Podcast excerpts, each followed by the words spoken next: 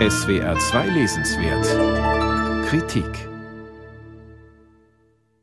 Wer sich an seine Kindheit erinnert, tut das oft anhand von Geschmack oder Gerüchen. Die Illustratorin Bianca Schalburg verbindet mit ihrer Kindheit den Duft der Kiefern in der Onkel Tom Siedlung im Südwesten Berlins. Dort war sie regelmäßig zu Besuch bei der Großmutter. Dort traf sich ihre Familie zu Geburtstagen und Feiertagen. Umso schockierter ist sie, als sie 2018 herausfindet, dass vor Omas Haus drei Stolpersteine verlegt sind. In Gedenken daran, dass drei jüdische Menschen von dort vertrieben und später ermordet wurden. Die böse Pointe, Anfang 1936 zogen genau hier die Großeltern ein. Bianca Schalburg beginnt zu recherchieren. Nicht nur die Biografie der drei ermordeten Margarete Silbermann, Clara Hipp und Karl Löwensohn, sondern auch die ihres Großvaters. Denn auf einem Foto von 1926 ist er mit einem Hakenkreuz als Anstecknadel zu sehen, das Abzeichen der NSDAP-Mitglieder. Was Schalburg in Archiven findet und was ihre Familie über den Großvater erzählt, hält sie in kurzen Comic-Episoden fest. Daraus ist die Graphic Novel Der Duft der Kiefern entstanden. Hinein packt Schalburg auch viele Fakten der Berliner Stadtgeschichte und kurze Sachtexte zur Judenverfolgung und Zweiten Weltkrieg. Die Geschichte ihrer Familie erzählt sie aber weit über 1945 hinaus.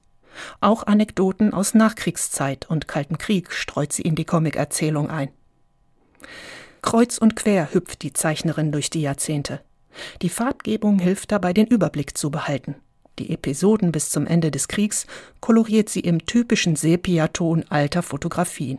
In den Jahren danach nimmt die Farbigkeit stetig zu. Grün und Blau für die 50er und 60er, schließlich das deftige Beige der 70er. Die Gegenwart ist in Lila-Tönen gehalten. Dabei schwelgt Schalburg in Design und Mode der jeweiligen Jahrzehnte und trifft in den Dialogen durchaus die Sprache der Zeit. Leider bleibt bei diesem Ritt durch die deutsche Geschichte die Brisanz auf der Strecke. Herauszuarbeiten, was ihr Großvater als SA-Truppenführer und später als Wehrmachtsoffizier verantwortete, gelingt Bianca Schalburg nicht und spielt nach der Hälfte des Comics auch keine Rolle mehr. Die Lebensläufe der drei ermordeten jüdischen Berliner bleiben ebenfalls Bruchstücke. Dafür findet Schalburg eine treffende Bildmetapher. Aktenausschnitte in Form von Puzzleteilchen. Die passen zwar ineinander, ergeben aber statt eines Bildes nur Flickwerk. Die Leerstelle versucht die Zeichnerin zu füllen, indem sie die Biografien der Ermordeten erfindet. Spätestens hier gerät die Graphic Novel in eine Schieflage. Denn im Comic gilt, das Bild ist wichtiger als das Wort. Schalburg zeichnet keine Bilder davon, wie die drei täglich diskriminiert wurden oder sich die anderen Berliner ihren Besitz nahmen. Stattdessen lässt sie die drei monologisieren. Zu sehen sind sie nur im Ausschnitt oder als Schattenriss.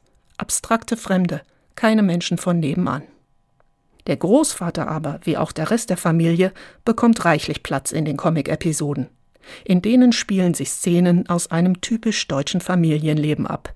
Baden gehen im Sommer, Schlitten fahren im Winter, Silvester feiern, Verwandtenbesuche. War der Krieg auch schlimm, zusammen hatte man's gemütlich. Die Zeitgeschichte schnurrt bei Schalburg zu einer Folge von Familienanekdoten zusammen, die auch noch in einem weichen, krakeligen Strich gezeichnet sind, was den Bildern eine unpassende Niedlichkeit gibt. Die größte Schwäche des Comics ist aber Bianca Schalburgs naiver Blick auf den Großvater. 1926 trat er in die NSDAP ein, war zeitweise in der SA. Seine jüngste Tochter benannte er nach Hermann Görings Tochter Edda. Da wirkt die Frage, war er Nazi oder Mitläufer, schlicht realitätsfern. Lieber schwelgt Schalburg in Familienanekdoten und Zeitkolorit, als Bilder davon zu entwerfen, wie sich ihr Großvater schuldig gemacht haben kann. Damit trennt sie wie viele ihrer Generation die deutsche Geschichte von der eigenen Familie ab. Der Eindruck bleibt, dass sie es so genau dann doch nicht wissen will. Der Duft der Kiefern von Bianca Schalburg. Avant Verlag, 208 Seiten, 26 Euro.